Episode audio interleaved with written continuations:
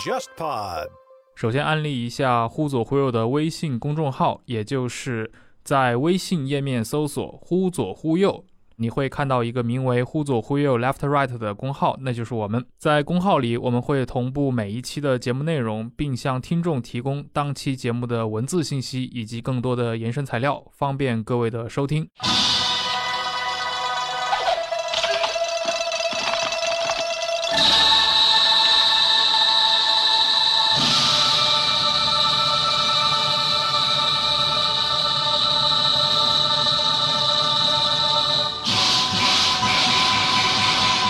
各位听众，大家好，欢迎收听这一期的《忽左忽右》，我是陈彦良。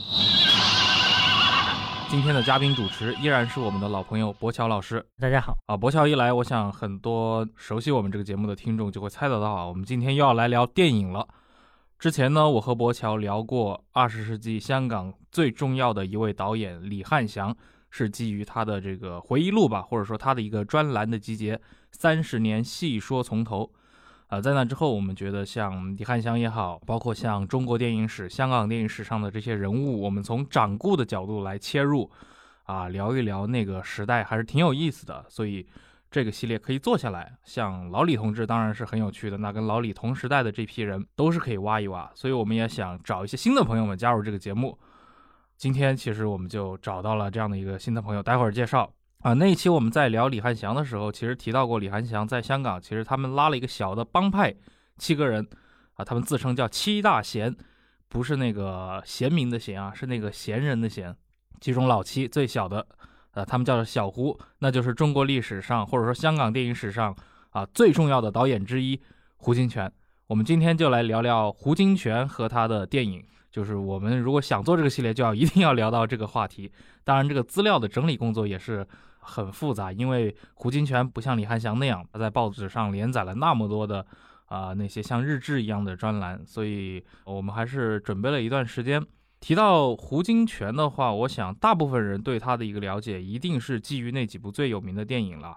首当其冲的，应该就是七一年在国际上在戛纳给她赢得了声誉的《侠女》。是第一部获得了，应该是最佳技术奖。嗯，这个奖今天也不能说不存在，就是他偶尔会颁颁一下这样子的一个奖。但是在当年中国电影也不太熟悉欧洲电影的这个前提下，她勇敢的走出去，并且能拿到这么重要的一个奖，其实是非常难得，也是让国内其实慢慢开始认识欧洲电影，就是欧洲艺术电影的这么一个电影节体系。所以从影迷的角度上来说的话，我们今天如果要谈一个人，他能够代表那个时代的中国电影、中国武侠电影的高峰的话，可能胡金铨就是这样的一个人。他和李翰祥之间也有千丝万缕的这样的小兄弟和老大哥之间的联系。啊，我们今天呢就请来了一位香港电影的专家，上海的影评人独孤岛主啊，岛主不单单只是影评人啊，他是正儿八经的上海戏剧学院毕业啊专业人士。挺奇怪的，因为上戏这个地方他没有人做电影史，嗯，然后呢。像我呢，恰好对这个早期中国电影史有点兴趣，同时我是做香港电影的嘛，嗯，呃，当然胡金铨我不是专门研究胡金铨啊，但是从他的那个体系来说，我对李翰祥了解的比较多，但是呢，胡金铨的片子呢，在他们的那个体系当中比较重要，然后呢。同时，我觉得刚刚博乔讲的，就是他进入了一个西方的认识中国电影的一个体系当中。因为最近我在看李小龙嘛，我就很深刻的感受到这个问题，就是其实他们李小龙的功夫片跟胡金铨的这个动作片有一个很重要的一个相同点，就是说是通过了，比如说戛纳电影节或者通过了这个好莱坞被西方认识了，被西方这个认可了以后，反过来。变成了今天我们认识这些呃香港电影的这样一个图腾，我觉得这一点比较重要，因为就像胡金铨这个早期，他是刚到香港的时候，他其实什么都干，是为了吃饭。就是香港拍电影最大的特点是为了吃饭，然后再通过认识蒋光超啊，通过认识李翰祥，然后进入了一个邵氏的那个体系。但是邵氏体系当中，他的发挥的余地不是很大。嗯，比如说，呃，早期他还是跟着李翰祥在拍那些小弟、黄梅调啊这些电影，顺便演演客串啊。对啊，就他演戏演的还可以吧，就是江山美人，甚至还还做过道具。美，据说香港那个当时有一部电影，然后他要拍香港当时的股票市场，股票市场它会有一种条子，然后打印出来，然后不停的打印出一个字条，然后他们当时需要做一个这样的道具，然后问胡金铨能不能做，胡。金泉想了半天说可以，然后老板非常开心，然后到现场看啊，就真的是那个非常像是一个那种。股票那个打印那个很长条的一个不同价码、不同时间段、不同价格的这么一个打架机器这样子的，然后非常开心。以后他回到了办公室，发现自己的电风扇不见了，然后其实是胡金铨用了那个电风扇，而且胡金铨拆完那个电风扇以后就不知道该怎么装回去了。然后电风扇当时很贵的，嗯，所以那个老板非常生气。这样对，非常有意思的故事啊。那今天我们要聊胡金铨的话，当然不排除我们的听众里面有对这个小胡。啊，也对胡导是非常不熟悉的，或者可能也没有听说过他。那我就稍微简单介绍一下胡金铨。他作为一个导演的话，他的起点也是非常的高，但同时他成为导演的年龄是比较大的。他到三十二岁的时候才拍了自己的人生的第一部电影啊，那应该是在五十年代末六十年代初，呃，《玉堂春》。但是他从第三部电影，也就是一九六六年的大醉侠开始。胡金铨就成为了一个可以说是中国电影史上非常独特的一个存在啊！这部《大醉侠》至今依然是很多人认识胡金铨的重要途径之一。它的全片在 B 站上啊依然存在，有一个高清的重制版本，而且弹幕的非常多啊，几千条弹幕对于一个1960年代的中国电影来说是非常不容易的。《大醉侠》之后，在六十年代后半期的话，胡金铨创造了一个中国武侠电影史上可以说最重要的 IP 了啊，《龙门客栈》。像我这一代的人，我们一定接触过像吴思远的那部《新龙门客栈》，他的无论是 BGM 也好，还是说里面创造的这种太监高手的形象，以及像东厂锦衣卫啊，将这些明代的一些政治符号纳入到武侠电影体系来，可以说都是开创于胡金铨在六十年代的这部电影。那么他之后，其实一九七一年，刚刚最早我们刚开场的时候提到了《侠女》这部电影，是为他赢得了那个国际化的一个声誉。而且中间也创造出了一系列的影响了后世中国电影的一些可以说是元素，竹林大战是李安和张艺谋都是没错，嗯，不停的要重复这个竹林大战，卧虎藏龙，对对对，我特别是在那个当时应该是张艺谋《十面埋伏》上映的时候，那个其实应该是我不是第一次，但是比较早的就知道，哦，原来就是中国武侠片里面拍竹林，其实多多少少都有一点点要或者追随或者要跟胡金铨。较量一下的，这打引号，包括张艺谋，他说了很久这个胡金铨的这个竹林大战的问题，他就说我这个其实就是为了致敬胡导这样子。然后后来也有很多的影评人，包括著名的李欧凡，就是 这个原来在哈佛，后来去了香港中文的这么一个著名的教授，他比较了几场竹林大战，然后你会感感觉到，就是胡金铨把武侠电影中的竹林这个场景，他是发挥到了一个高度，以至于大家都要讨论这个问题。是的，侠女是。一个非常有意思的话题，我们待会儿可以专门来聊一聊。在《侠女》之后，其实几部电影作品，我想可能内地的观众，除非是影迷啊，其实不太熟悉。是，比如作为编剧或者去导演啊，你要拍古代的剧集的话，可能不太去挑选那样的时代啊，元末或者说五代这样的一个时代，因为它对于观众来说，你的一个看片的本身的一个要求还是比较高的。你要去理解故事背景。七三年的《迎春阁之风波》，以及七五年像《忠烈图》，到了之后，其实胡金铨胡导的话，等于是七十年代末的两部。大片啊，可以说是一部《空山灵雨》，一部《山中传奇》，这也是所有写胡金铨的这些文章里面，或者说哪怕是一些书籍，或者说一些博客早期的博客里面，一定会提到的两部作品。人们往往会认为这两部作品似乎代表了胡导后期的一些审美取向，呃，就是非常中国化的元素，而且会强调一些禅意诗意的这么一个审美趣味。到了八十年代以后，似乎胡导就他的创作就已经进入，因为已经进入了一个功成名就了啊。他们的一些创作其实对于大众来说，尤其对于内地观众可能就不不是特别熟悉。但是到晚年，好像胡金铨有一个特例啊，就是那个《画皮之阴阳法王》这个作品是在中央六套放过的。那除了《画皮》之外，另一部就是《笑傲江湖》。对，这个可以说它是胡金铨参与过的电影啊，但是它本质上可能更像一个徐克电影。是。对，所以其实胡导一生的这个作品，我们从六十年代到九十年代三十年间可以稍微的数出来啊，这个也是对呃听众们做一个简单的介绍啊。那么接下来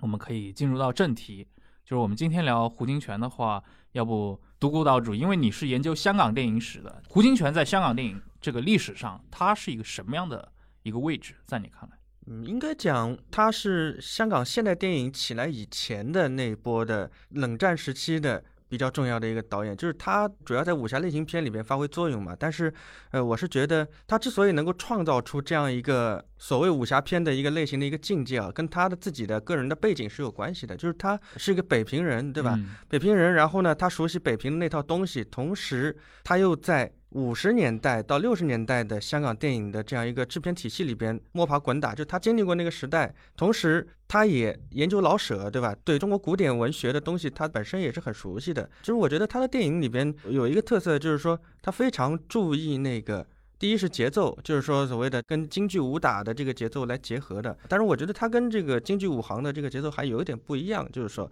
因为如果去京剧现场的话，它其实是主要是看这个武行的身体的技巧展示嘛。嗯，但是在这个胡金铨电影里边，就是我们看到的是他通过剪辑剪出来的这样一个节奏或者说氛围的展示。里边的演员不一定会打，就是你去看他具体的两个人交手的那种镜头对，是很拙朴的那种，很傻的，就是说。很像那种日本剑戟片里面，呃，对对对，就对他没有那种像后来成龙那样子花样百出的那个样子啊。然后他很多是通过这个剪辑，比如说啪，我扔一把刀出去，他会剪一个那把刀到了那边那种速度感，或者说几个人，比如说郑佩佩围在中间啊，或者怎么样，就是强调一种蓄势待发的这个感觉。就真的打起来，其实你看看也没什么，但是就是那种介于打跟不打之间的这样一个。一个留白或者说空间，那么形成了这个胡金铨的一个最大的一个风格。因为我个人是觉得，从大醉侠往后推吧，他的电影故事性不是太强。嗯，呃就你觉得，比如说侠女吧，她一开始十卷出来，你觉得这是一个很重要的一个角色，到后来慢慢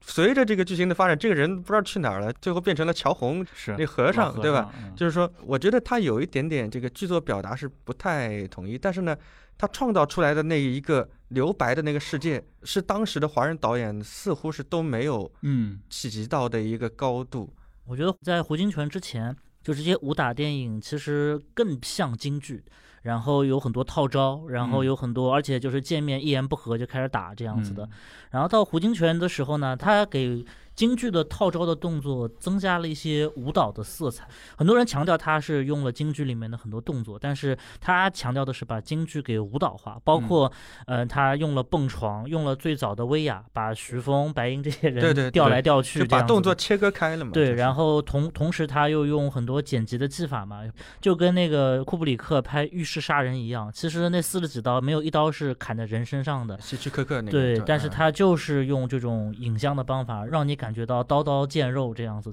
还有一点就是，我觉得就是之前中国，包括跟胡金铨同期的导演，他们拍打就是打说打，就是两个人没说两句话，然后就开始打，嗯打完以后呢，然后分出个胜负，然后继续大家开始说话，就打说打。胡金铨在打之前，他有很长的一个叙事，对，这个蓄势待发，这个是他发明的一种，就是把张力 build up 到一个境界以后，然后突然两个人开始打，然后这种其实跟日本那个时候的剑戟片嗯的技法就很像。是，其实有一种升格到一种文本艺术的啊、是的，是的，就跟那个后来我们看王家卫拍《一代宗师》的时候，啊那个那个章子怡和他的师兄两个人打，那个在车站那说了快三分钟的话，像一个蓄电池一样，就是说我要一击即中啊，那个感觉。包括这个像《龙门客栈》或者像《大醉侠》那样的，就是具体的人物登场。这个人物我刚说了嘛，可能他在后面的这个剧情发展里边会地位是会越来越低，但是呢，他在登场的时候。那个重要性有点像古龙小说里头的那种感觉，为了凸显这个主角主人公的，或者是武艺高超，或者是他的这个气场，衬托你的所有的配角，起码在上场的时候，他的这个面目还是比较分明的，就是说，对他有一点就是你刚刚提到的很重要的，他跟同时代的那些其他的，是比如动作片导演，像楚原，他拍这种古龙电影的，包括像张彻，对吧？阳刚美学。嗯，我小时候其实我个人的话，作为一个男孩，还是很喜欢张彻的那些东西，《十三太保》，对对对，那个大刺客，其实到成年之后再回看的话，非常粗糙，嗯，同时他的叙事缺乏非常多的一个张力，尤其是跟胡金铨的电影对比的话，就胡金铨的电影，他的叙事是很饱满的，文戏和武戏都非常的充沛，同时是耐得住你去反复的咀嚼。就比如说你们刚提到了，比如说在《龙门客栈》或者在《大醉侠》里面有相当多的在客栈里面的这样的呃一个对峙场。景的使用，这对它很多时候冲突可能只是占据很小部分的一个时间，更多的时间是用在对峙上。那么在对峙中伴随着大量的一些对话，其实非常微妙，而这些背后是非常值得玩味的。对，我我觉得是跟他们个人的对产量的这个看法可能是有关系的。这个张彻一辈子拍了七十多还是八十多部这个电影，然后他一年大概有那么五六部，跟现在的邱礼涛大概是差不多的。然后呢，你要看给这个张彻写剧本的是倪匡，嗯，倪匡的手速。他就是写出来是不改的嘛，没错。那么你从来没听说过，好像胡金铨跟倪匡有写过剧本吧？好像没有，就他们之间没有这种意义上的合作。到时候要不你对比一下李翰祥、楚原、张彻和胡金铨的数量对比？数量，张彻应该是最多的，而且他是最纯一、最单一的，就是他拍的百分之八九十以上全是这种大片啊。然后呢，我是觉得，因为楚原，我觉得他是一个比较全能的选手，就是他从粤语片时代就会拍一些家庭伦理的东西啊，武侠片也会。然后情色的也会，然后八十年代他仍旧拍了一些这种跟这个当时的香港都市有关系的，也算赶上了这个现代香港电影的这样一个快车吧。就是说，那李汉祥呢，就这个人就比较神奇，就是说他的片子呢有一部分是取向非常善良的，像《后门》呐这种，就是。讲这个人间冷暖的改编这个民国时代的小说，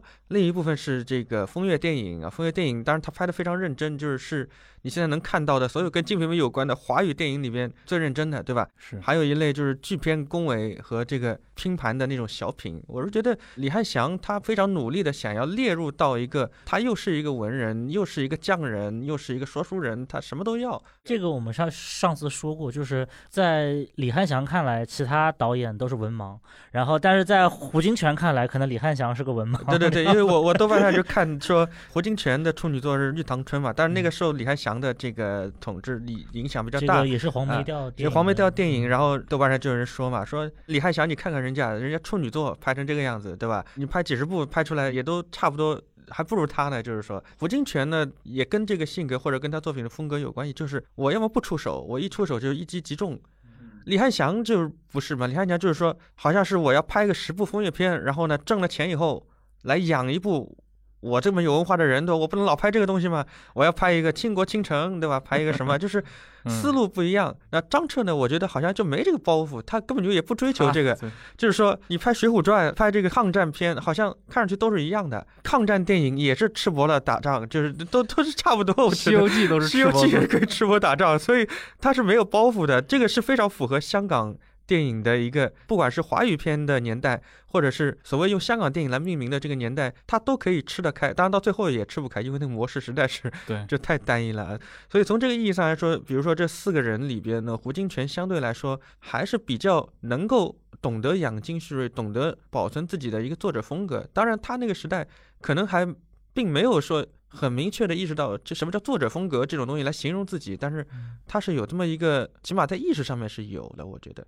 这点比较难得。而且胡金铨本人的一个家庭的出身，应该是比另外的三位都要高很多的。对对对，像李汉祥他们可能就是家庭环境也还不错了，但毕竟是那种北京就是北城的。当然李汉祥本身他是东北人啊，是，但是他在北京这个成长的话，他是那种北城的那种平民阶层啊。但是像胡金铨的话，祖上是阔过的，对，祖上是阔过的。这个他祖父应该是做过山西巡抚，山西巡抚胡景贵嘛，对对对，嗯。而且当时是考了是二甲第二十三名，等于说总排名第二十六。这个在一科只有三百个人，三年举行一次的科举里面，这个是非常高的。就今天的话，可能是北大，可能就是进光华管理学院或者原培班这样的感觉。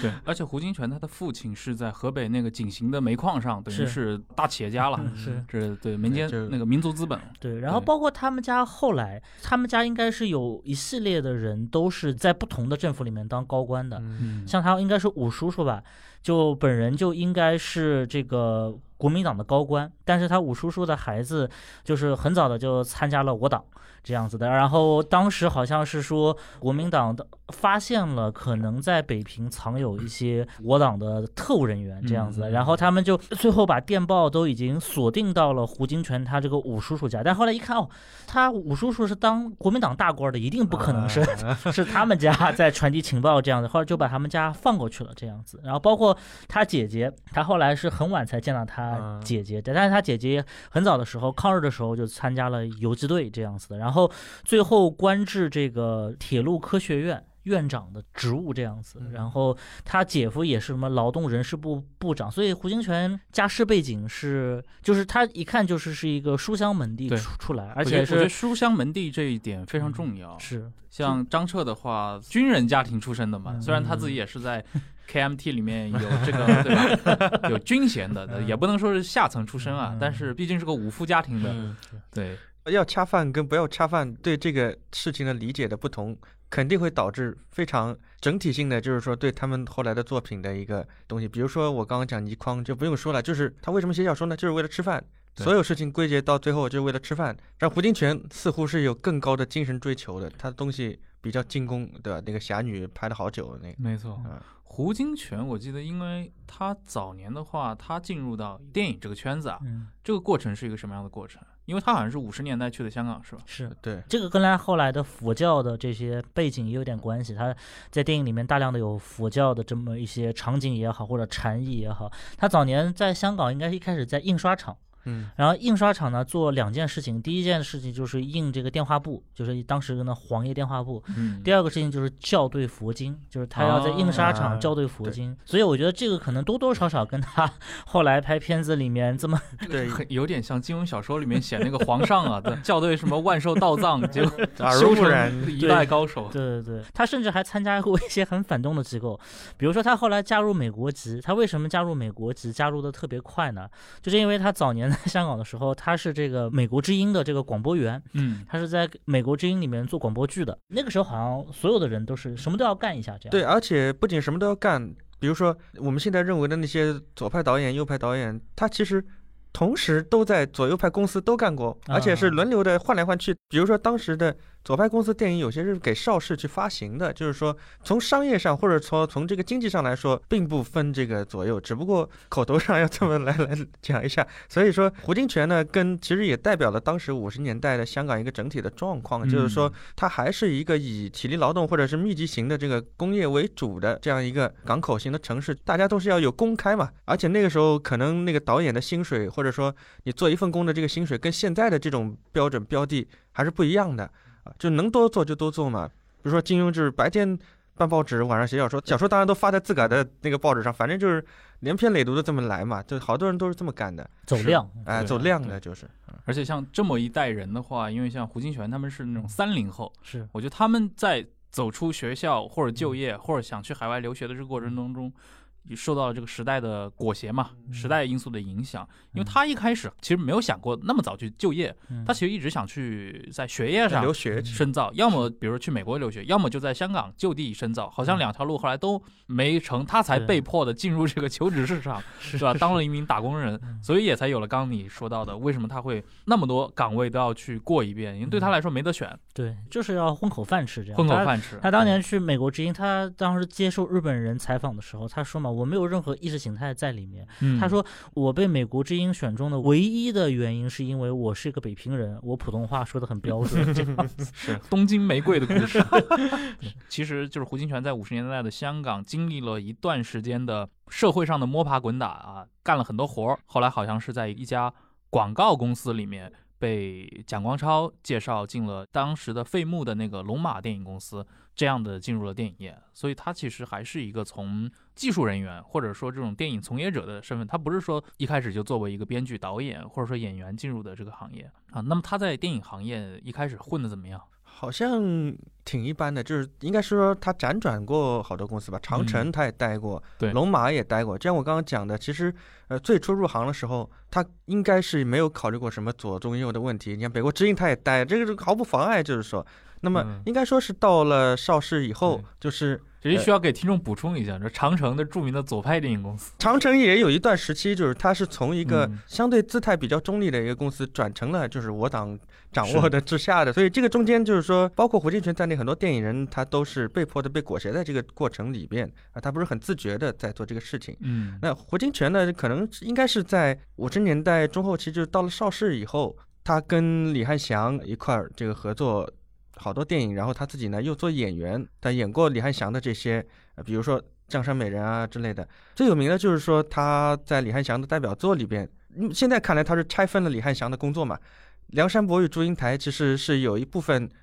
就是等于是 A B 组在那拍的，就是说，那嗯么因为我们以前像我我以前看这个梁山伯与祝英台，我就觉得啊李翰祥好伟大，就是当时著名的一个宣传语就是说。他是什么在那个片场里面，邵氏的庞大的片场里面，他自个儿用草皮种了一个那种十八相送的那个场景嘛，山坡什么的。然后后来发现好多事儿是胡金铨做的，包括后来就是呃胡金铨参与到这个李翰祥策划的一系列的，就是类似于这种仿中国戏曲的改编的这样一些黄梅调电影啊。然后他在里边就是拍了一个《玉堂春》，这个《玉堂春》呢是非常今天看来也很出人意料的，就是因为《玉堂春》啊，我们今天京剧舞台上看到的都是后半段，就是他已经是被冤枉了，苏三已经是进了监狱，借差要去借他嘛，重点是这个借押跟三堂会审，但是这个《玉堂春》呢，起码是百分之八十的剧情都是围绕着这个前面，就是他怎么跟王金龙相逢，他怎么样生离死别，种种这些故事。我是觉得胡金泉可能是比较有意的要去规避一些，就是我们所谓的耳熟能详的这个东西。那么对大多数观众来说，他看到了一个耳目一新的这样一个故事，因为全本的《玉堂春》应该说前面那些部分演的不是很多，就是在京剧里边啊，所以嗯对于广大的观众而言。应该也不会说为了看个《玉堂春》再去翻一翻什么《警世通言》啊，这个，所以这一点上来说，他有自己的一个独创性在里面。当然，这个风格跟他以后是不太一样，对吧？嗯，那么《玉堂春》呢，其实我觉得他拍的很直接，就他第一个镜头没有什么废话，不会说上来先唱一段儿或者怎么样，第一个镜头就是王金龙、赵雷从一个巷子里边跑出来，进了一个茶馆儿，他说我要瓶香片，我要一壶香片儿，紧接着就是那个苏三坐着轿子从那经过，就是非常直截了当的这样一个。如果是李翰祥拍。好像就不是这样子，就是说他会有一些很花哨的东西，但是胡金铨的黄梅调电影，起码从这一部来看，还是跟李翰祥不太一样的，就是说，我是觉得胡金铨刚刚进入香港电影行业的时候，其实跟那个时候大部分人一样，应该其实是大家也没有看出他是个特别有才华的人。嗯嗯，因为那个时候的你包括邵氏，他的这种流水线的这种体制，其实有些时候是只需要你做个螺丝钉，甚至就是哪有窟窿需要你去填补一下这样子的，就是这么一种角色比对他不是导演本位，就是对他那个时候，中国人可能就是除了个别的电影以外，对导演的强调也不是那么重，还是一个就是制片厂大家一起干活的这么一个状态。嗯然后胡金铨在这种体系下也被迫要压抑一些自己的一些想法，然后但是一旦他可以逃离这个压抑以后，比如说他的第一部真正的自己的作品就是《大地儿女》，嗯出来的时候，你就能看见他的工作方式是与当时的香港电影工业格格不入。胡金铨虽然被说是什么邵氏四大导演，但其实他在邵氏就拍了两部电影，嗯两部半，两部半，对对对，跟其他的那些张彻啊、那个李翰祥可能拍了三四十部，在邵氏拍，这是嗯完全不一样的，就是因为他工作方式完全不符合这个 螺丝钉方式对，泰勒工作法的这种流水线式生产这样子，他的拍摄时间非常长，喜欢去实景拍摄，不喜欢在棚里面拍。对，甚至会有些传言嘛，说什么他为了等天边一朵云，然后要等很久很久。但是黑泽明，对，但是后来这个故事又被安在了黑泽明头上，然后所以说胡金铨自己也很恼火，说我们不像黑泽明，就是那样的矫情这样子的。然后他所以说他在邵氏的时间，就是邵氏其实对他很不满意。虽然说大醉侠其实帮邵氏赚了不少钱，但是邵氏其实是后来是跟他就解约了嘛，就不愿意让他在那边拍了。没错，而且我觉得他跟邵氏的这种冲突也是由来已久了。是你比如嗯《大地儿女》的时候，因为它是一部抗战片嘛，但因为题材的问题，嗯其实也是受到了非常多的一个掣肘。对，就是他会发现，即使在香港这样的地方嗯，接触这种近现代的题材、历史题材的剧集，其实也是一个香港当局当时是态度非常的搞笑。第一个，他长时间的后面对左派电影是有打压的。嗯你一听可能是要抨击一番港英当局，但是你仔细看，他对右派的电影也同样打压。你们都不要明着这么对，因为他的态度就是要稳定，他的态度就是要稳定而且其实。当时对他们来说影响最大的，其实还是比如说他当时的这个邵氏电影的一个很大的一个根据地是在东南亚东南亚，但是在新加坡和马来西亚市场的话，这种针对，因为他的反派是日本人，是嗯这个在新马这边的政府看来，这是一种影响我们和日本方面，所以他对这类的题材其实会有很大的一个顾虑，对，也可能是出于一部分这样的原因啊。呃，其实上次李翰祥那一期的时候，我就想讲，就是我们都知道有本很有名的书嘛，叫这个《想象的共同体》。嗯本尼迪克特·安德森写东南亚的这个民族这种意识的觉醒，对于民族国家的建设的帮助。其实，整个香港电影在二战以后遭遇过很多次危机。那左派的危机就是长风星嘛，像长城、凤凰、星联这样的公司，他们面对的最大的危机是一开始在六六年之前，他们的很多电影是可以拿到大陆来放的，内地市场可以在大陆赚钱的。虽然说上一部被骂一部，但是他们的电影是可以上的。就是周恩来总理就是说要在香港发出我们自己的声音这样的。但是就是到了六十年代中后期以后呢，就是长风星的这些电影都不行了，所以左派电影在香港急剧萎缩，它是一个。政治影响了商业版图的这么一个行为。那反过来说，那其他的一些电影，就是香港这边的另外一些什么家长里短的、武侠的呀、神鬼的呀，包括黄梅调电影，他们在东南亚市场节节败退的很大的理由，其实是东南亚市场的这些民族他们的自己的民族自尊心，他们。可能就是说，马来西亚要拍自己的马来电影，印尼要拍自己的电影，泰国也要拍自己的电影。不愿意每年都看你们这些对对对中国传统戏曲的东西，就是对，所以就是这些电影在新马地区其实是有一个节节败退。所以说，香港后来七十年代吧，那个从哪一部电影《七十二家房客》七十二家房客开始，粤语电影兴起，就跟这种他们在海外市场的萎缩是有关系的。其实像刚刚也提到了，在这之后，《大地儿女》之后，因为胡金铨，嗯，他个人的一个创作啊，嗯，我们看到创作的整个的蓝本，包括创作的这个时代背景，就一下子被推到了一个非常风格化、非常典型的一个中国古代呃武侠世界里面去了啊。有可能其中有一部分原因也是来自于这些现实因素的考量。那么接下来，他应该还是出乎那个时代大部分人的一个料想之外啊，啊，推出了这个大醉侠。这部电影的话，其实从一开始出现，几乎就呈现出一种非常成熟的把控力，而且尤其那个开场啊，很多人，包括今天 B 站弹幕上还有很多人会一看就说哇，好黑泽明啊，好像也是那个时代留下来的烙印。我觉得跟那个时代的这个整体的在香港的一个文化氛围是有关系的，就是冷战时代香港它其实接收了大量的这个欧西的这些文化的东西啊，包括日本的这样。对。那么当时日本的剑戟片，包括当时日本的导演，包括黑泽明啊，什么曾村宝造啊，这一些在类型片领域，日本电影当时也是在世界范围内是数一数二的。比如说像古龙的小说啊，还有金庸的这个《雪山飞狐》，其实都受到了这个欧西文化的这个非常深刻的影响。那个《流星蝴蝶剑 》啊，这个非常 非常深刻的影响，就是他其实我觉得胡金铨的电影跟古龙的小说，跟当时的一些呃，比如说香港的也有自己本土的意识流的东西，就是合成一流，就是说它整体的是受到这个冷战氛围的影响而形成的。啊，他不是说空穴来风，说胡金铨今天拍完脑袋说，哎呀，你们拍的不行，对吧？我要自己来一个，不是这样子的。就他肯定也看了大量的这个东西，然后内化到自己的创作血液里边去啊。我觉得是这样。那么六十年代，就是说，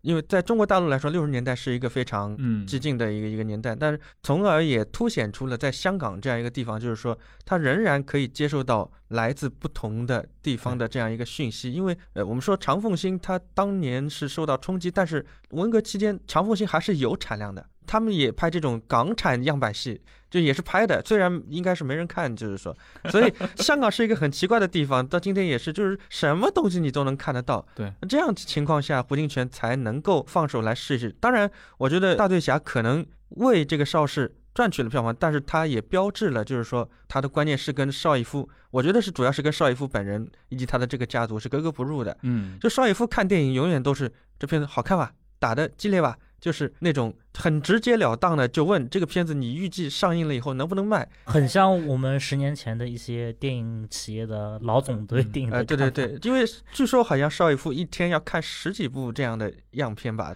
轮着看，反正他的眼光就是，你说他眼光好吧，就看你从什么角度，就是他评判这个电影的角度就是卖不卖。至于什么，比如说你香港如果有一个人模仿安东尼奥尼什么的，嗯，绝对不可能在邵氏。听着有点像一个电影界的马化腾啊。啊，所以说当年马老板一天到晚就在玩各种新的 app，然后遇到了好的就说，哎，这个我们有没有？对对对，所以他这个邵氏家族是一个非常，我觉得是一个非常无情的绞杀机，就是说，但凡你一个导演有一些作者性的时候。除非你这个人对邵氏来说非常非常重要，就是离了你不行，其他我估计都不行。因为那么我就觉得大醉侠可能就是像一个导火索一样，就你拍出了这个作品，它有一个双刃剑，就是对你这个创作来说是一个里程碑，但是对你在这个公司的干活的意义上来说，它就是已经形成了一个裂痕了。我觉得是这样。嗯，而且刚提到，其实大醉侠里面展现出来的那种，其实还是有点受到日本电影的影响。对，我觉得很关键的一个因素，因为大醉侠那个摄影师应该就是那个西贺本正，兰山，嗯，对对对对，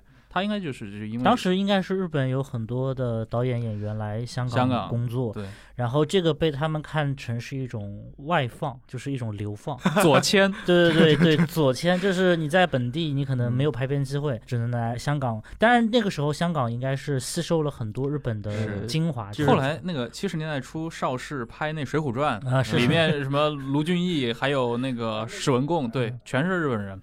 就他大量的跟这个当时日本还有韩国的电影导演啊什么，包括像李香兰后来好像在邵氏也拍过一个什么片子，我忘记了。就是、他们都是有非常密切的合作的，但是跟邵氏的合作呢，永远都是基于这个商业意义上的，就是在美学贡献上，它不是很强烈，说白了是意愿不是很强烈。邵氏只看钱，对只看钱，所以偶尔我们发现挂着邵氏的这个名头，也出现了一些精品，很多 很大程度是以导演导演个人的偶然，就。是。就就你会从哎发现这个邵氏电影好像对这个类型片有所贡献，对，但你后来就发现我也就这么一两部。我觉得邵氏就像风投公司一样，我投二十个项目，反正总有一个是不错的，就总有一个可能是能够流传千古的，但是可能其他四五个是赚钱的，大部分其实都属于说关公大战奥特曼这样子的类型。所以前前两年啊，那个蔡澜嘛，啊，蔡澜在《十三幺》里面嗯跟许志远也回忆过自己当年在邵氏做编剧的时候那段嗯。他说六先生是一个什么样的人呢？嗯他当时说了一段，说我们当年也找到邵逸夫先生说，我们帮你写了这么多赚钱的电影，对吧嗯？咱们来拍一部不赚钱的好不好？然后说六先生就面带微笑说不好，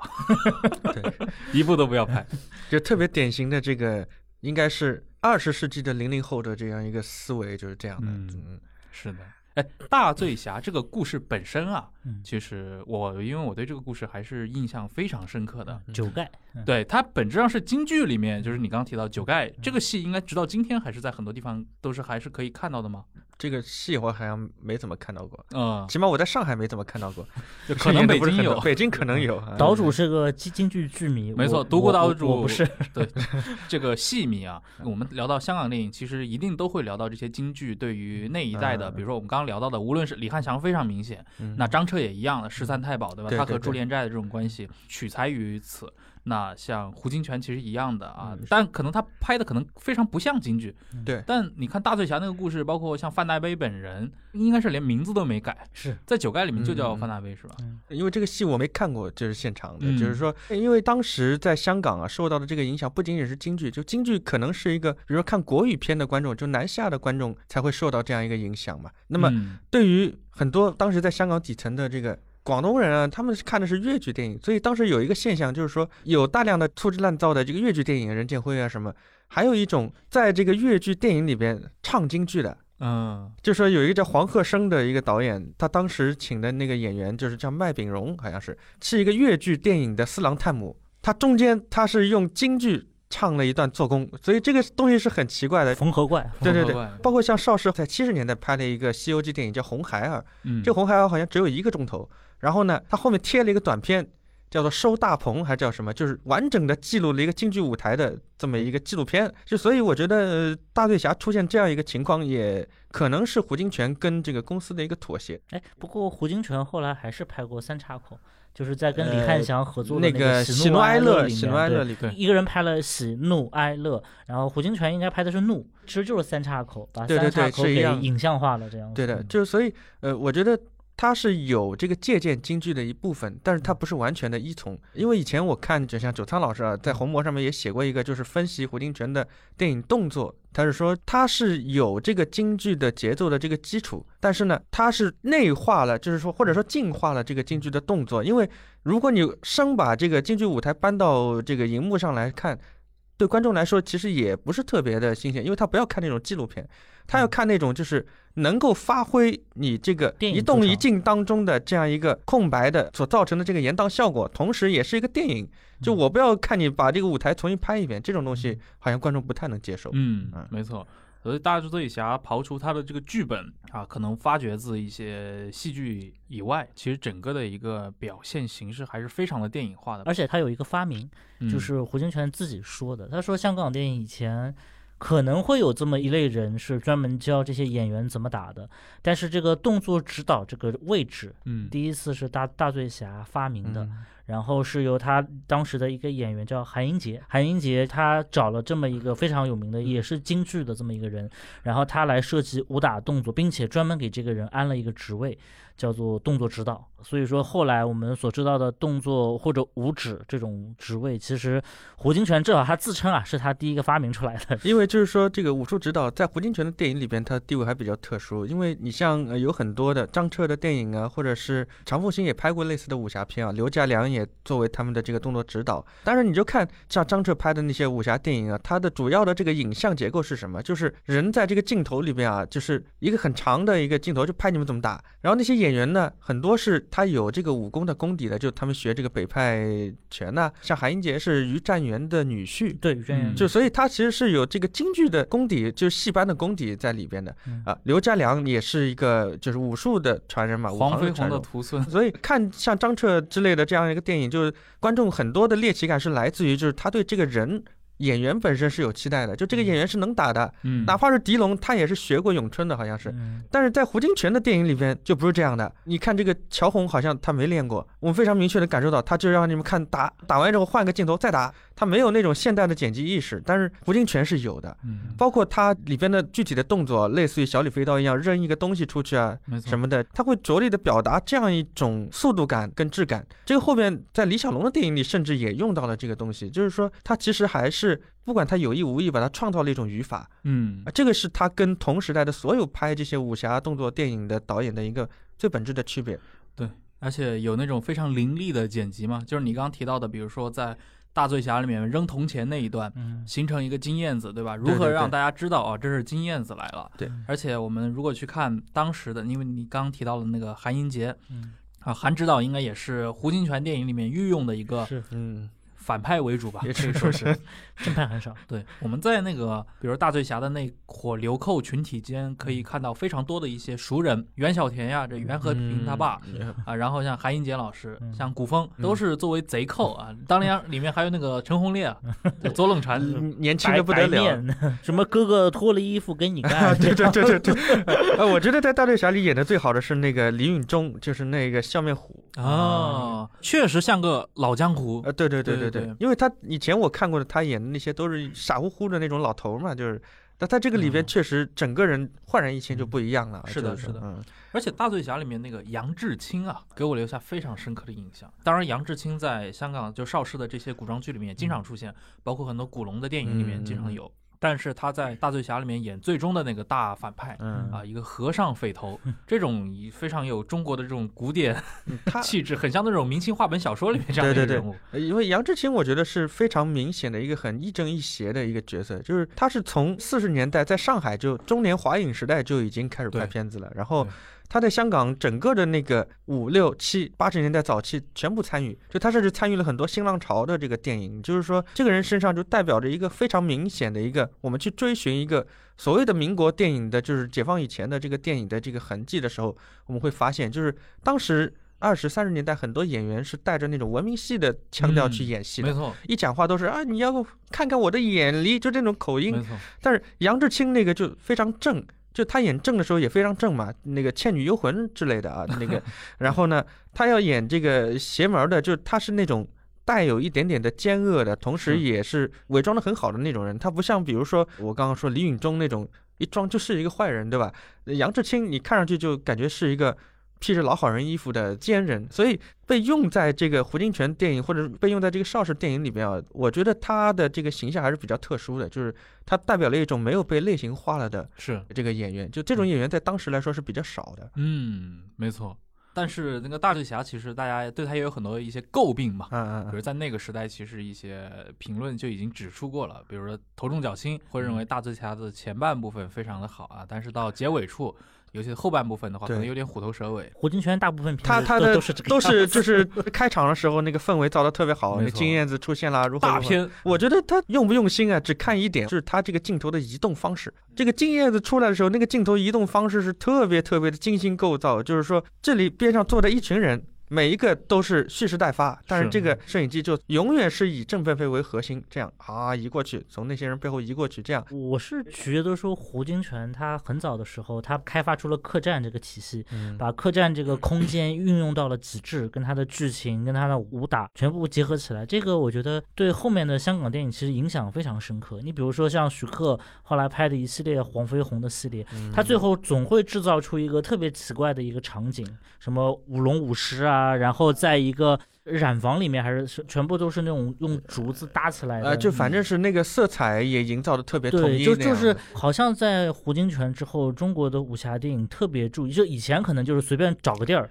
就打了，在山里面就打一架这样子，但是在胡金铨以后，客栈、竹林，他会找一些特别有意思的场景，让这个人物的动作、剧情和这个场景能够结合起来。呃，我觉得就是说这些场景，它主要是为了什么呢？就是反重力。胡金啊铨以前的武侠电影是没有嗯反重力这回事儿的，对人是没有不可能飞的，就是要打我们就站在地上噼里啪啦打一顿。但是胡金铨开始他可以飞了，嗯，而且它是那种上上下下不断的在那儿运动的这样一个一个过程。那么徐克就其实继承了这一点，就是嗯你像黄飞鸿那个，他是要借力打力的，就借助你那个竹子的这个建筑构造，然后他在这个里边要借力，啪一蹬腿，它可以飞到一个什么样的角度，这个是有非常精心的设计的。竹子嘛，能直能弯嘛，它是随风飘舞。那这个对于这个武打的场面的营构来说是非常有意义的，而且后面近晚近的有很多这个影视剧，大量的表现什么呢？就很多武侠片。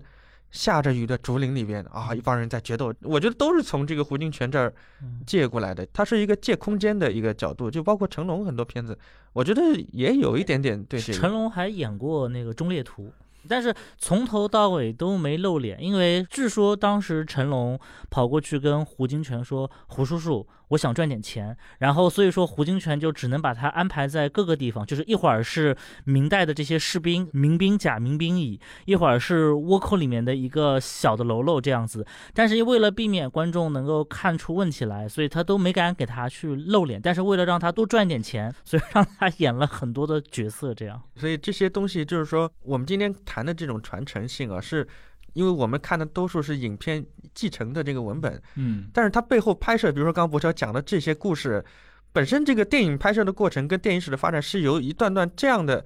非常实在的现场的过程串联起来的，就是这个还是不太一样的。对嗯其实刚博乔讲了那个胡金铨拍这一些电影给后代留下来的一些中国电影武侠电影留下来的重要的元素，比如竹林嗯啊，比如说客栈。嗯场景上，但是我想说的是，其实大醉侠也开创了一个明代背景，啊是这个非常重要。当然，胡金铨他本人后面也是一而再再而三的来嗯尝试这个背景。那么他大醉侠之后的下一部就是龙门客栈，对，这个是直接塑造了一个华语武侠界的一个顶流 IP 啊，也被这么多人借用过来。龙门客栈的诞生，这前面其实说到过嘛，就是大嘴侠身上还是有很多的一些日本剑戟片的一个，至少观众会看来有这么一个因素在。但龙门客栈的话，似乎就真的是一个非常中国化的一个叙事了。它是借鉴整个的一个明史中的一个于谦。对对于谦案嘛，据说他当年有一点点想给吴晗，就是当年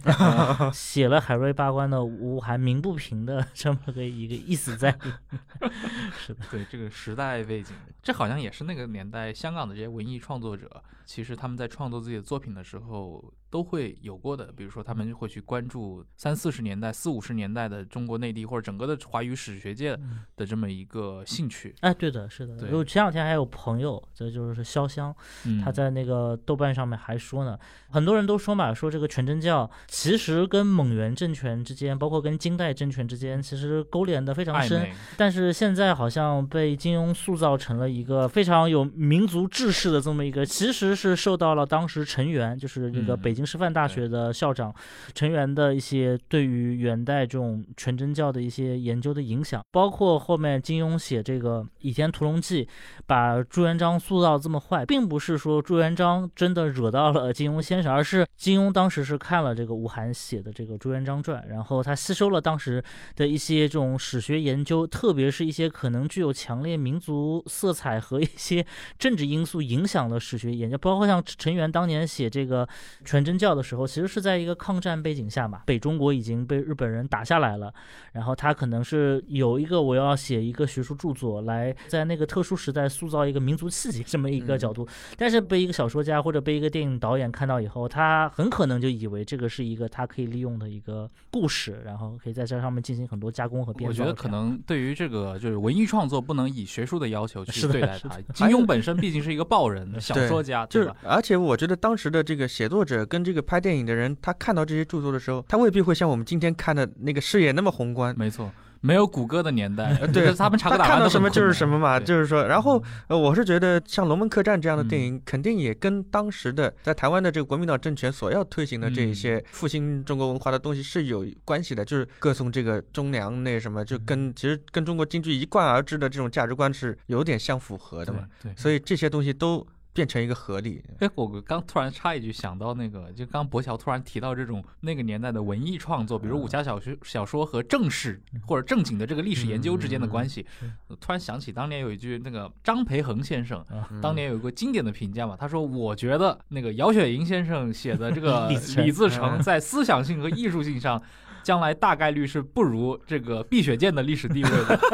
这也是一个公案啊，就是 挺有意思的一个事儿。六十年代，胡金铨拍了这个像大醉侠啊，包括刚刚提到像龙门客栈，其实刚刚独孤岛主也说到了。他可能和这个台湾在塑造自己的一个文化意识形态上的一个正统性是有这个关联的嗯，可以具体说说这段吗？我是觉得，因为有很多的，比如说李翰祥也去这个台湾拍片嘛，他嗯。这个国联公司拍了什么《银蹄》啊，还有那个《扬子江风云》之类的，就是说他有一部分是直接服务于这个当时的呃国民党的这个意识形态的，就是说所谓的这个反共复国的东西啊，或者是这个抗战的。嗯那么我觉得胡金铨还是不太一样，因为胡金铨不管他在香港还是在台湾，他拍来拍去，整个六十到七十年代全是这些武侠片。书生啊，野狐禅的东西啊，包括像《迎春阁之风波》这样的，以这个反元为这个契机的，仍然还是一个客栈片。就它在整个的比较大气候的，就是所谓的这个拍这个中华文化或者中国古典的这样一个氛围当中，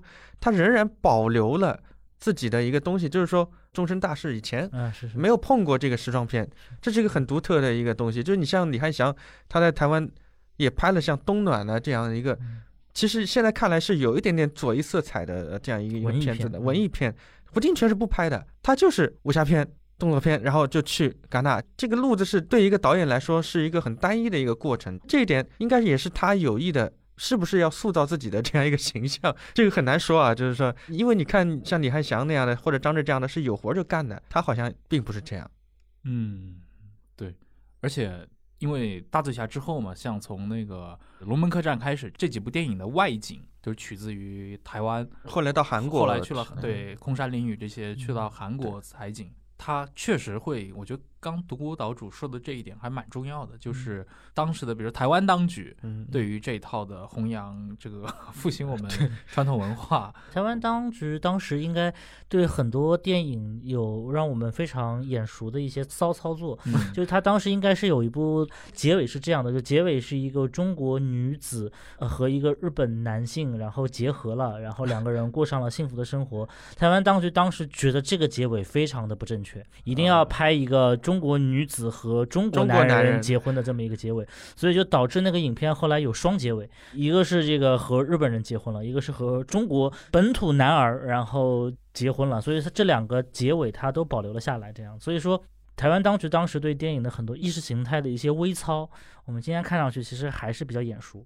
嗯，包括当时这个台湾民歌运动当中有一个歌，前面都是唱的很好，各种各样的歌颂这个祖国山河，然后呢，就非要让他最后加一段那个啊，这个光复啊，嗯这个非常生硬的那一段，就是后来那些唱民歌的人出来回忆，就说这一段是真的是纯加上去的，我们歌都写好了，但是呢，他最后一定要有这么一个东西才让你通过。嗯，唱红歌啊嘛，，对对对，唱歌 唱白歌，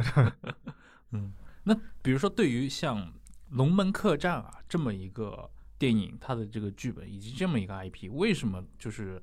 后面像徐克呀，包括在嗯后面还是有新的一些人一直嗯想去试图经久不衰嘛。你觉得他的魅力在哪里？呃，我举一个例子吧，最新有一部这个国产电影在上映，叫做《幸运电梯》。完全不知道。这个片子就是整个百分之九十的时间，就是两个人一对要离婚的夫妇关在一个电梯里边嗯，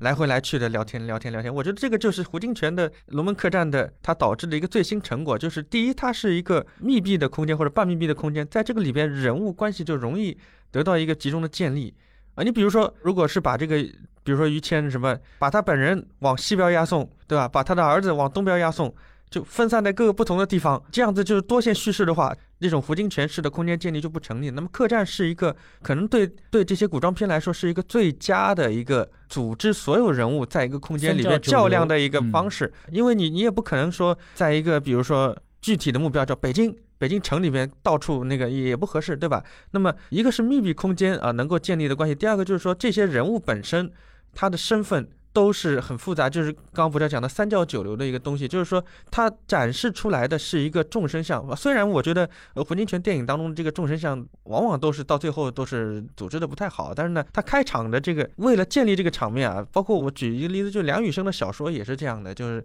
虎头蛇尾，就开头那个人物关系组织的非常好。到最后就写写写，他可能也不想写下去了，就是散乱了。嗯那胡金铨的电影也有点这样，就是说有家具而无家章，就是说你拆开每一个场景来看，都组织的非常好。但是放到一块儿呢，你就觉得好像又差一口气。但是龙门客栈呢，是一个基本上从头到尾都是在这个客栈里边发生的这样一个嗯故事，这个就非常符合，就是比如说传统戏剧的这个三一律的这样一个一个过程。就比如说雷雨啊之类的，就是说全部都在一间屋里边，或者说一栋宅子里头发生的这个故事，那么它就容易凝聚这个聚力，同时呢，也对这个当时的。不管从当时来说吧，就是我们看全世界所有的类型片，百分之九十都是要多线叙事的，嗯都是要事无巨细的讲这些东西的。但是有这么百分之十的电影，把它凝聚起来，或者说让观众看起来觉得哦，你在这个武打以外啊，你还是有别的东西要说的，你还是要展示，比如说展示人性啊，展示这些武功的这个奥妙，或者说这个人在这个处境当中的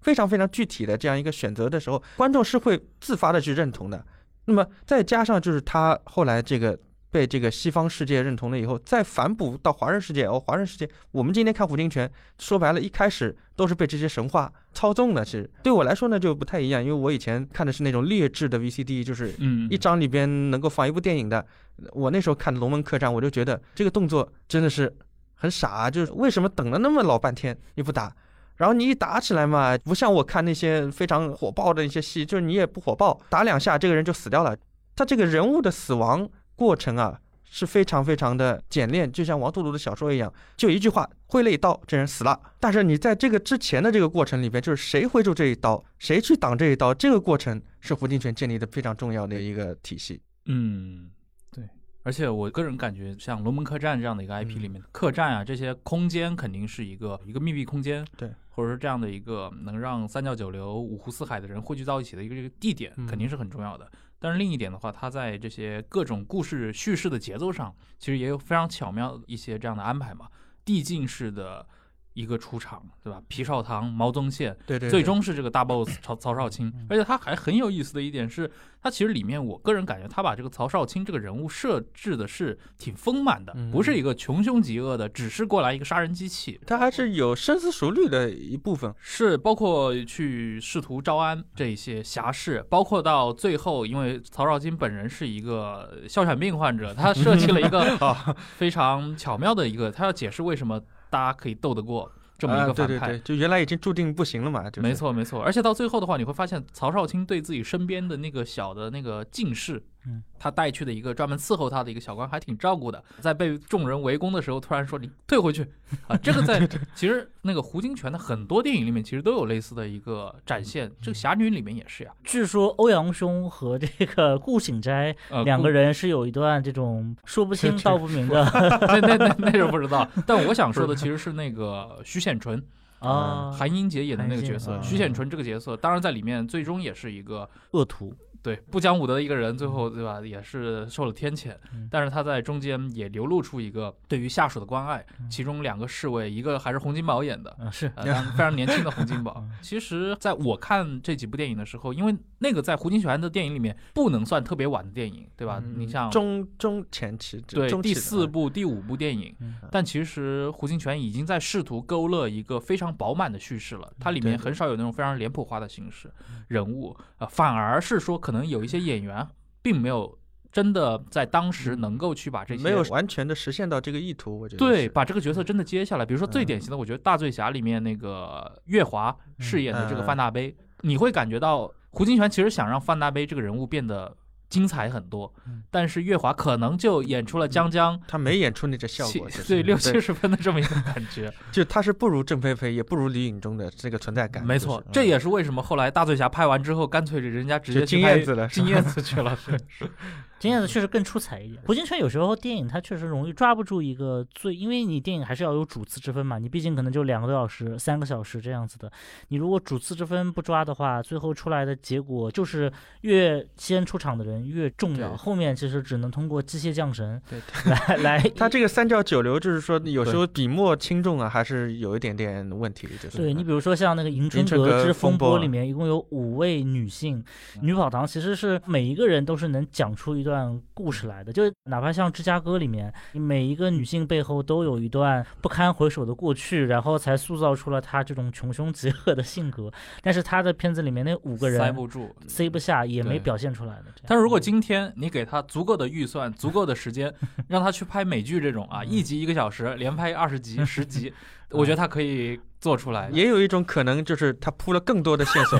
就是收不回来，更更烂尾，对对对更烂尾。明代客栈宇宙这样子。对对对，明代客栈宇宙非常有意思啊。那其实你刚也提到了嘛，就是他到七十年代之后嗯拍的那些电影，明显七十年代初和七十年代末，胡金铨本人在这个电影的叙事追求上发生了一个非常明显的变化。嗯就是我们看他七十年代初拍摄的这个《迎春阁》，包括《忠烈图》，到七十年代末突然横空出世两部这个《空山灵雨》和《山中传奇》，就似乎这个人就变得很怪异。嗯我不知道这个词怎么去形容他啊，但确实对我的感觉好像是这个样子。他在追求一些可能电影史上只有他一个人在追求的事情了嗯。这个过程是你两位觉得是怎么发生的？首先就是空山灵雨跟那个山中传奇是应该是套拍的嘛，就是他嗯这个演员阵容是一样的。对，然后呢，取景都是一样。取景也是一样的。然后但就是。他有意的区分了这两部电影的这个角色塑形，比如说同一个演员陈慧楼在这个《空山灵雨》里的角色，跟在那个《山中传奇》里的角色，整个性格啊什么都不一样。而且这两部电影，我们如果用类型去套的话，也不太一样。就是《空山灵雨》有一点像那种取法于这个结合的零零七跟中国的这个古典武侠的这样一个一个意思啊。那嗯《山中传奇》整个的就变成了一个纯野狐禅，就是说石俊演的这个人不断的被裹挟到这个人跟鬼的这个对相斗之间，就他根本搞不清楚。我觉得这个主角本身就搞不清楚这个情况。就反复的是看着他们斗，我觉得这个里边还是有一点，胡金铨可能是觉得他要对自己过去的这些所谓继承的一个类型，成为了一个类型的这个东西，他还要做一个突破。就是说我在讲这个鬼故事的时候，我怎么样能够抛开这个蒲松龄，或者说抛开这个过去的一切的这些，比如说有因果报应的这个东西啊，或者是什么样的，他要开创一个自己的一个境界。但是呢，这个东西《山中传奇》，我是觉得它不是最成功，但是它的气氛营造上面，就是因为它的格局相对于这个过去的这些武侠片来说，还是宏阔了一些，但是人物就是比较的集合。就他不嗯像之前的三幺九六就好多人嘛，他这个人物每一个人的所担当的这样一个具体的功能是非常固定的。那么在这个中间呢，他就表现出一个这个人的一个无所适从的这样一个状态。我觉得可能跟他当时的这样一个心态有一点关系，因为到了七八七九年的时候，真正的所谓的香港电影就起来了嘛，香港电影工业就是完全的变成一个颠覆性的状态，就是醉说拳就要来了，醉拳来了，这个所谓这个点指兵兵，嗯。这个新浪潮要来了，是。就这些人起来了以后，他自己应该也有一点焦虑感。焦虑感吧，就是嗯。比如他用的这个张艾嘉啊之类的，就是这些演员跟他以前用的邵氏的那些人，像乐蒂那种特别来自于民国时代的那种上海人的那种人都嗯不太一样了，就是说，那么可能是反映了一些焦虑，再加上他自己的本身的产量就也不是很高嘛，就是。嗯我觉得胡金铨在拍《空山灵雨》的时候，还是有一点紧张的，因为我听说他干过甚至跟费里尼一样的事情，就是有时候他台词没有想好，他就让演员在那边喊一二三四一二三四，然后事后他再找一些台词把它给配上去。我觉得胡金铨在拍《空山灵雨》和《山中传奇》的时候，他其实是没有太想好，那包括你最后看出来的成果也是一样，就是它很美很漂亮。空山灵雨的故事更加紧凑一点，然后可能《山中传奇》就更加的，你说好听点叫写意，说难听点就是散漫，比较散漫一点这样子。或者我个人其实有个体会，其实《山中传奇》的这个故事，因为它是脱胎于那个西山一哭鬼，西山一哭鬼嘛，这个宋代的话本，对三言两拍里面也收录过，是。就是它按照正常节奏拍，它就是一个小品文的节奏。是。你想《倩女幽魂》，你说让它两个小时一定能搞定的一部 是鬼片，这样就它延宕的非常非常长，就具体的表现到，比如说徐峰这个。怎么跟他在一块？当然，这个过程也是必要的。包括到最后就是打鼓嘛，就每一段你都觉得这个气氛呢是做的很足的，但是每一段都无比之冗长，就是是的。所以这个就是说重复率很高，重复率非常高。所以直到今天，大家对于这两部电影也是，我觉得影评人就是我看到过的过去的那些影评，对他肯定还是褒奖多于指摘或者批评。但是指摘是很多的，是的。但是归根结底，在看他的那些观众那儿，我相信就是就是愿意投入时间去看这两部电影的人是远远比不过今天去看大嘴侠或者说。呃，龙门客栈甚至侠女是，就观众还是需要一个有明确指向性、明确结局，或者说这是一个从哪儿到哪儿的一个故事。观众看的预期当中是有一个被刺激的这个感觉的。嗯，那山中传奇呢，就提供不了一般观众这样程度上的一个刺激。就是说，山连雨和这个感觉像韩国风光片。是，他们他们当时 拍的时候，应该还是用了很多的一些韩国当地的寺庙。对对对，说在台湾找不到寺庙，那个寺庙海印国寺和佛国寺，一共是两个，现在都是世界文化遗产。而且用了很多囚徒。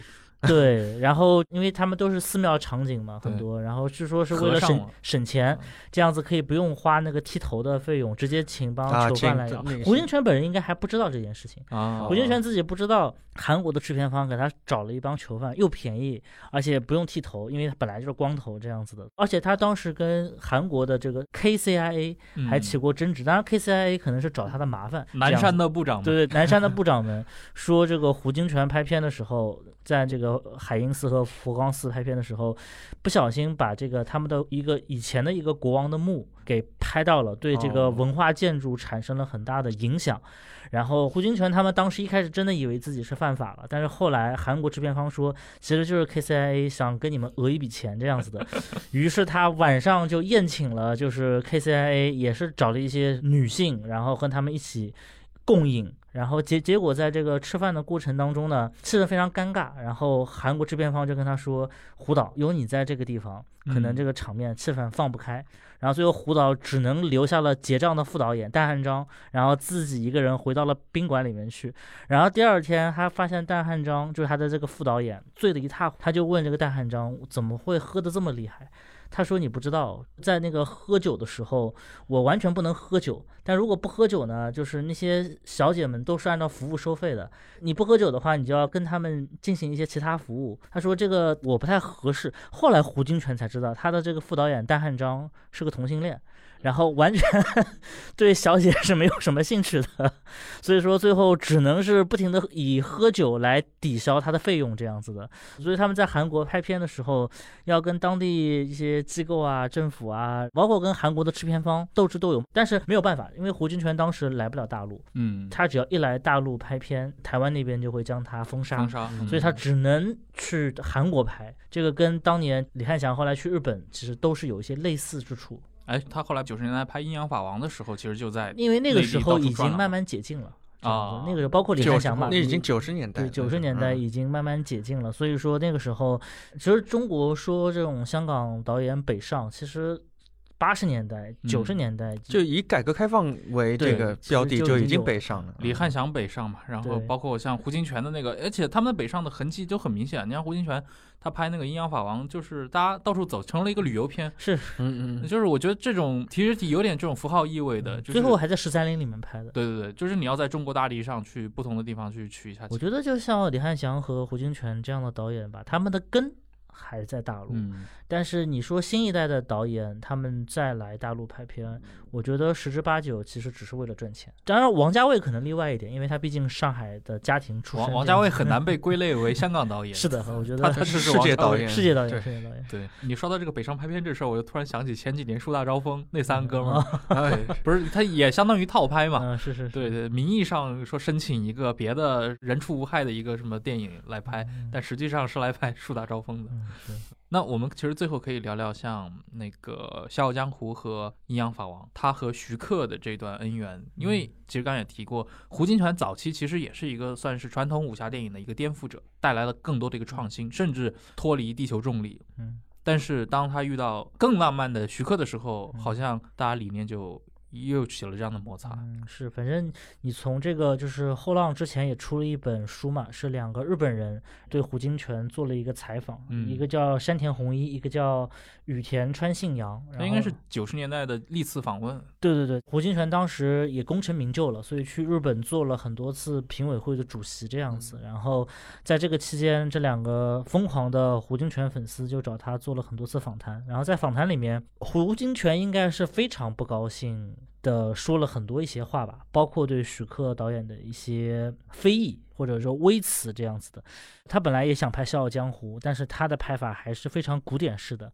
徐克就非常不同意，赶紧给项目踩了刹车。但最后呢，徐克呢又借用了胡金铨的名号，包括许鞍华吧，许鞍华、徐克他们一起拍了这个《笑傲江湖》这样子。许鞍华最早期他就是跟胡金铨的助理嘛，然后拍了这个，如果我们现在看《笑傲江湖》的话，这应该是一个百分之百的一个徐克式的电影，嗯，插科打诨，里面什么男人看到了女人在洗澡这样子的，其实说良心话，有一点点就是不是很高级的恶趣味，而且是看叶童洗澡。对 对，是的，而且女生觉得完全没有什么，反而是男生很不好意思这样子的这种。不过我觉得《笑傲江湖》里边还是有一点点胡金铨的影子在，就是说他这个具体的，比如说那个太监盘问岳不群啊那一段，就是说，嗯其实那一段你现在看还是显得比较漫长，就反复的试探，反复的要刺激你这样子，嗯有一点点就是胡金铨当时的就是制造气氛的那种意味在里边。我我猜啊，可能是他们有意识的也保留了一点这些东西，就是并没有让胡金铨的这个灵魂从这个电影里 完全的消失。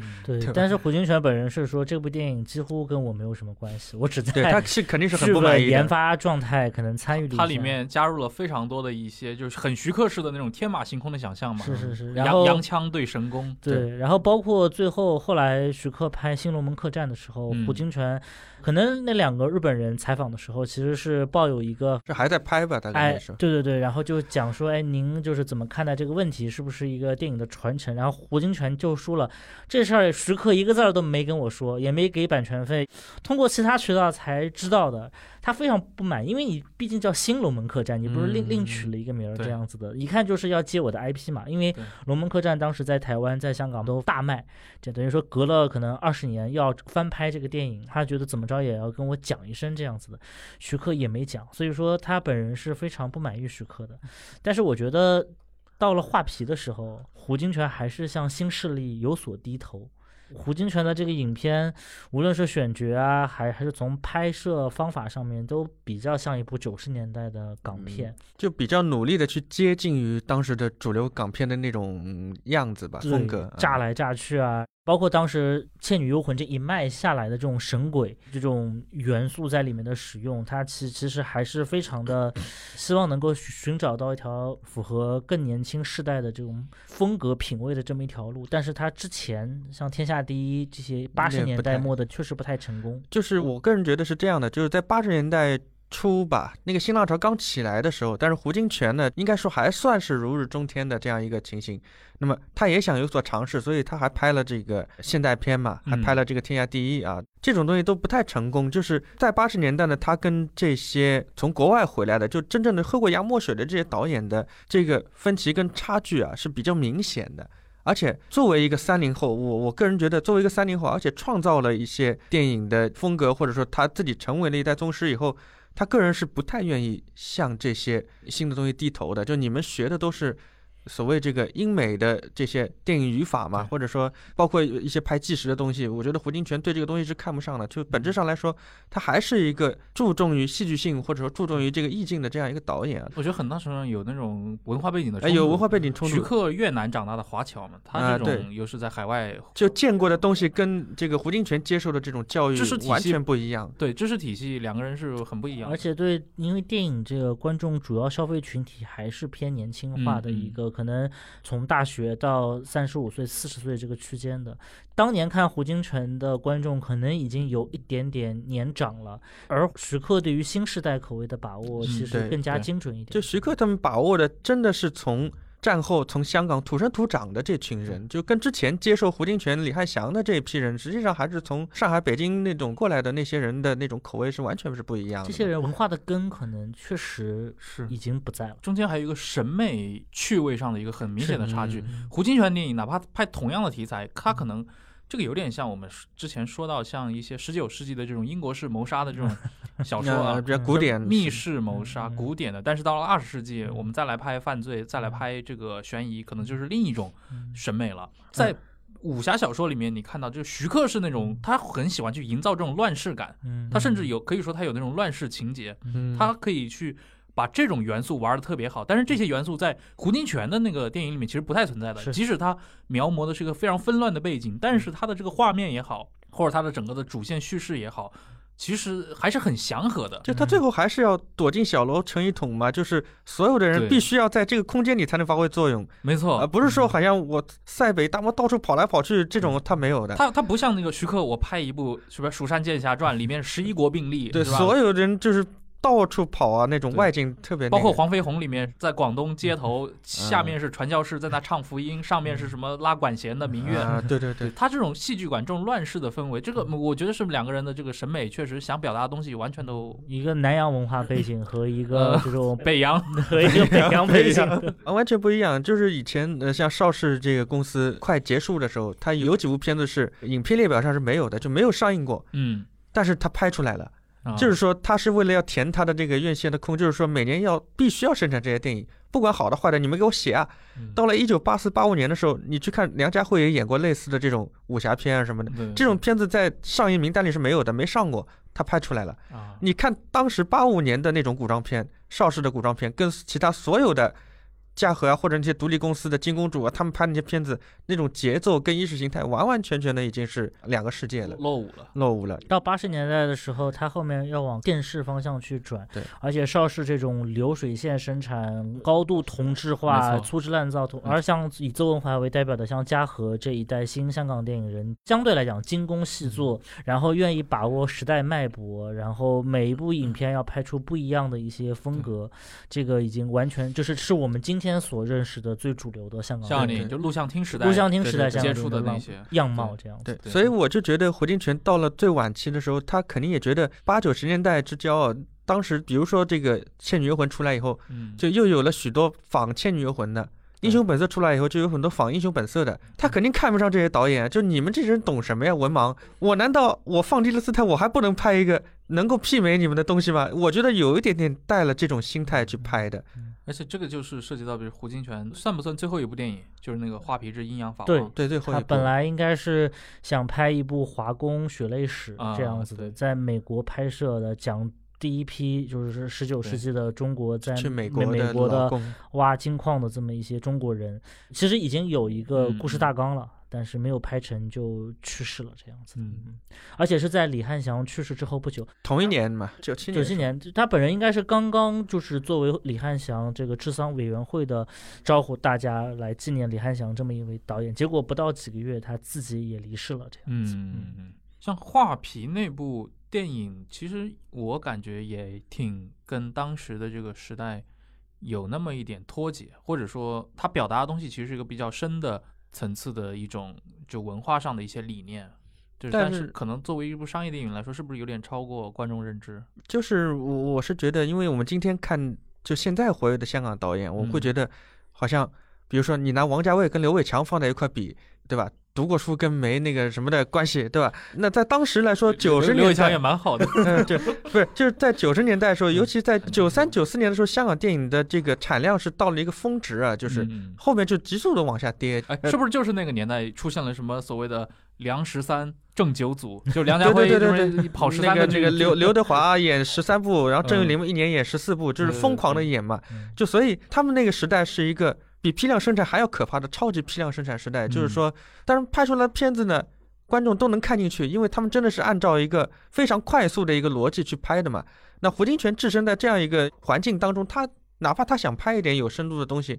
观众未必能接受。观众看惯了那些就是多快好省，而且这些明星，郑少秋跟洪金宝在九十年代初的这个号召力，跟这个梁家辉、刘德华还是有一点点差距的，嗯我觉得是。嗯对，肯定的。那么这个中间还是有一个非常大的一个落差，当然他已经非常努力的要去赶上这个潮流。我是觉得说胡金铨他遭遇的最大的一个障碍，就是在中国电影市场上一直就是我们今天看胡金铨的很多分析，我们是站在比如说电影史啊、嗯技术啊、产艺啊这种就文化层面的文化层面的层层面去讨论它。但是在胡金铨那个时代，就龙门客栈卖，比如说侠女受到了很多，就是侠女的票房也还行，嗯它其实是大家还是拿它当武侠爽片去看的。那么在这个过程当中，胡金铨如果以武武侠爽片而论的话，那肯定是新一代的那种嗯武武侠更快的剪辑、嗯更凌厉的一些节奏，更能受到观众的喜爱。而胡金铨的那些文艺气息，可能到八十年代、九十年代，它并没有一个很大的一个观众，就比如说大陆还没有开放。嗯，然后包括香港那边，包括台湾这边，可能